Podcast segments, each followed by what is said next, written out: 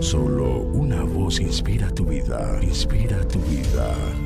Una voz de los cielos, con el pastor Juan Carlos Mayorga. Bienvenidos. La mujer insensata es alborotadora. Proverbios 9, 13. Algunos, en vez de una vida íntegra, llevan una vida seccionada. Error. Hay quienes piensan que pueden dividir sus vidas en diferentes secciones y que lo que hacen en una de ellas no afectará el resto. Este es un engaño de sí mismo y esta falla es grieta que amenaza ruina y puede hacer que le pase lo que al Titanic. ¿Sabían que esta embarcación fue declarada inundible porque se construyó usando una nueva tecnología? El casco del barco estaba dividido en 16 secciones estancos, de las cuales hasta un número de cuatro podían dañarse o incluso inundarse y el barco seguiría flotando. Desgraciadamente, el Titanic se hundió el 15 de abril de 1912 a las 2.20 de la madrugada, perdiendo en él la vida 1.513 personas en aquella época. Se pensó que cinco de sus secciones estancos se habían roto en la colisión con el iceberg. Pero cuando se hallaron los restos del Titanic aquel primero de septiembre de 1985 en el fondo del mar, no se vieron pistas del gran impacto que anticipadamente se pensaba había sido lo que había partido el casco del barco. Lo que se descubrió es que el daño de una sección fue lo que afectó el resto. Amigo y amiga, ¿no es esta una gran lección? Definitivamente, una vida de integridad es aquella que no está dividida en secciones. Y hablando de las relaciones, humanamente no es fácil llevar una vida íntegra en ellas, porque se puede dar el pecado oculto. Las tentaciones abundan y las atracciones son fuertes. Veamos Proverbios 9:13 en adelante. La mujer insensata es alborotadora.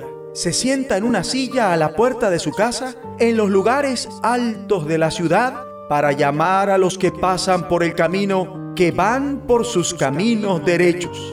Dice a cualquier simple, ven acá. Ella dice, las aguas hurtadas son dulces y el pan comido en oculto es sabroso. Mejor dicho, no hay nada más sabroso que beber agua robada.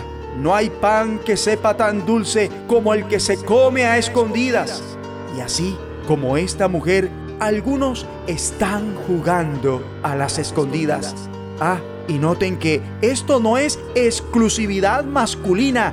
Hay mujeres que lo hacen también. Quien tiene oídos para oír, que oiga. Juegan a las escondidas en la relación de pareja. Pero, ¿ven el engaño total de esta mujer necia?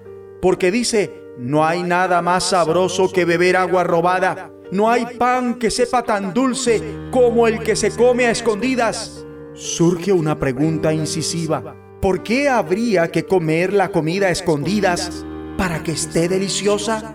De hecho, la infidelidad en la relación de pareja lleva a la muerte del espíritu.